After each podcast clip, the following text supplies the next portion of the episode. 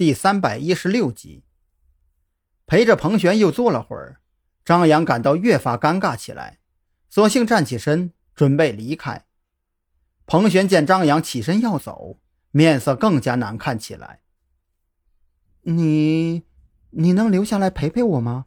我一个人在这里，我有点害怕。张扬不知道该怎么回答，自己留下来肯定是不可能的。先不说警队的纪律，单是孤男寡女深夜共处一室，就已经违背了自己的底线和原则。可是彭璇这会儿的状态，自己真要是一走了之，他会不会出什么事儿呢？就在张扬纠结万分的时候，彭璇却是拉开了房门。嗯，算了吧，你还有你的工作，我就不耽搁你了，送你到楼下就好了。就这样，二人相视无言的来到楼下的停车场。张扬钻进车里，习惯性的按动了启动键，却发现发动机吭哧吭哧的，就是启动不起来。我去，不会这么倒霉吧？张扬不由得露出苦笑，莫不是老天爷要留我？这可真有点扯淡了呀！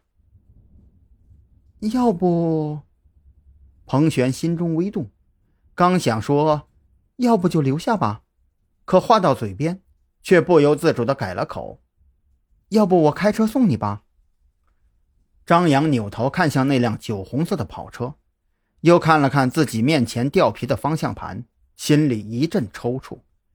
他决定回头一定要给赵军提个议，特侦局这一批老爷车赶紧倒腾出去处理掉，那辆哈弗 H 九不就挺好吗？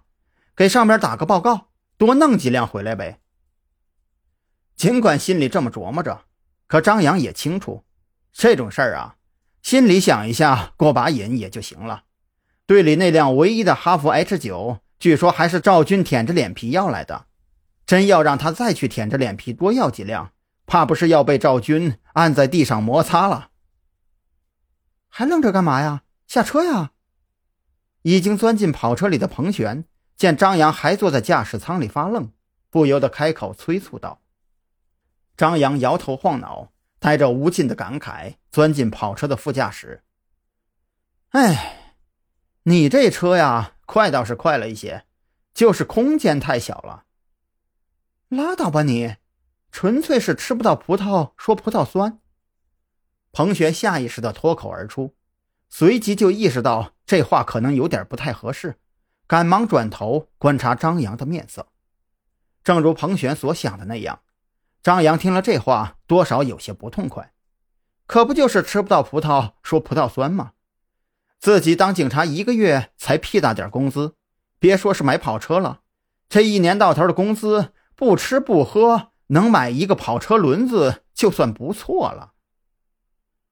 那个，我没有要嘲讽你的意思啊，就是开个玩笑。彭璇赶忙开口解释，他担心因为这一句话让张扬对自己有什么看法。没关系，你说的是实话。看我们这一行的，估计一辈子都买不起这玩意儿啊。张扬倒也豁达，这种事情没啥看不开的。自己当警察，开着单位的车，烧着单位的油，也没啥不好的。现在时间还早，要不然我带你去体验一把跑车的极致性能。彭璇潜意识里更希望张扬多陪自己一会儿，当即开口提议开车去跑两圈。张扬看了一眼手表，这会儿的确还早，去跑两圈好像也不是不行。索性就半推半就的答应了下来。